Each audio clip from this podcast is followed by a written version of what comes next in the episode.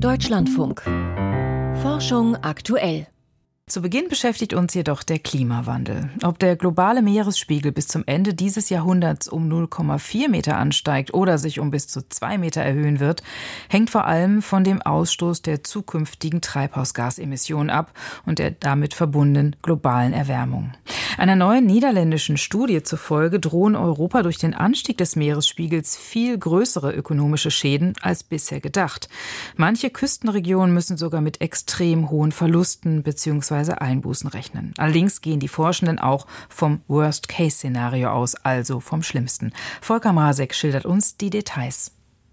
Die größten Sorgen muss sich nach den Studienergebnissen Venetien in Norditalien machen mit seiner Hauptstadt Venedig. Dort droht das Bruttosozialprodukt bis Ende des Jahrhunderts um über 20 Prozent einzubrechen, allein durch den Anstieg des Meeresspiegels und seine Folgen. In der angrenzenden Region Emilia-Romagna könnten es 10 Prozent werden, an der polnischen Ostseeküste bis zu 12 Prozent, sagt Tatjana Filatova. Die gebürtige Russin ist heute Ökonomieprofessorin an der TU Delft in den Niederlanden. Die ökonomischen Verluste durch den Klimawandel werden unterschätzt. Nach unseren Berechnungen könnte uns der Meeresspiegelanstieg doppelt so teuer zu stehen kommen, wie die EU-Kommission bisher annimmt. Wir kommen auf einen Rückgang des Bruttosozialproduktes um 1,26 Prozent für ganz Europa, inklusive Großbritannien. Das klingt verkraftbar, aber bis zu minus 20 Prozent für einzelne Regionen sind sind verheerend. Und dabei sind andere Klimarisiken wie Dürren und Waldbrände noch gar nicht mit berücksichtigt. Die Studie geht von einem Worst-Case-Szenario aus. Darin spielen fossile Brennstoffe noch lange eine tragende Rolle und Gletscher schmelzen besonders stark.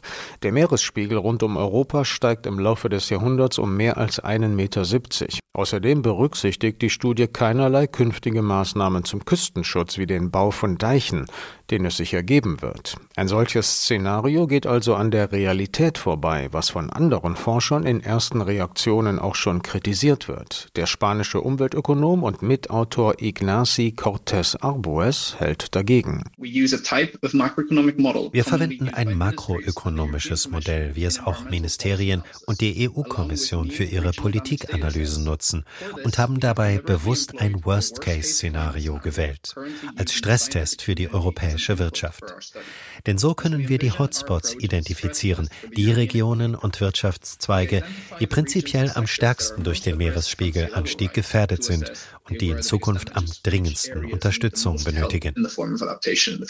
Steigt der Meeresspiegel, werden allmählich immer größere Küstenabschnitte überschwemmt und mit ihnen Wohn- und Industriegebiete, Verkehrswege und Äcker. Laut der Studie steuern die Küstenregionen in der EU und in Großbritannien fast 40 Prozent zum Bruttosozialprodukt bei. Entsprechend hoch seien die ökonomischen Schäden, wenn Gebäude überflutet werden, Landwirtschaft nicht mehr möglich sei, die Industrieproduktion gestoppt werde oder Betriebe sogar ihre Standorte an der Küste aufgeben müssten. Was Deutschland angeht, so könnten Schleswig-Holstein und die Weser-Ems-Region am stärksten unter steigenden Wasserständen in der Nordsee leiden. Dort drohe ein Rückgang der Wirtschaftsleistung um bis zu vier Prozent im Jahr 2100, sagt Theodoros Vassiliadis, griechischer Umweltökonom und ebenfalls Co-Autor der neuen Studie. Aber The Inland Industrial Core of Germany Deutschland hat wirtschaftlich starke Kernzonen im Binnenland. Sie werden die Rückgänge in einigen Küstenregionen auffangen. Italiens Wirtschaft dagegen könnte durch die Auswirkungen des Meeresspiegelanstiegs in diesem Jahrhundert um 4,4 Prozent schrumpfen. Bei aller Kritik am Design der Studie, nach Ansicht des Delfter Forschungsteams, kann sie wertvolle Anstöße für die europäische Klimapolitik geben und für eine gezieltere Planung von Maßnahmen zum Küstenschutz. Die seien dort am sinnvollsten, wo die größten ökonomischen Schäden durch steigende Meerespegel drohten. Und das sei durch die neue Studie nun klarer als vorher. Volker Mrazek erläuterte uns, welche Schäden und an welchen Stellen durch den Meeresspiegelanstieg passieren könnten.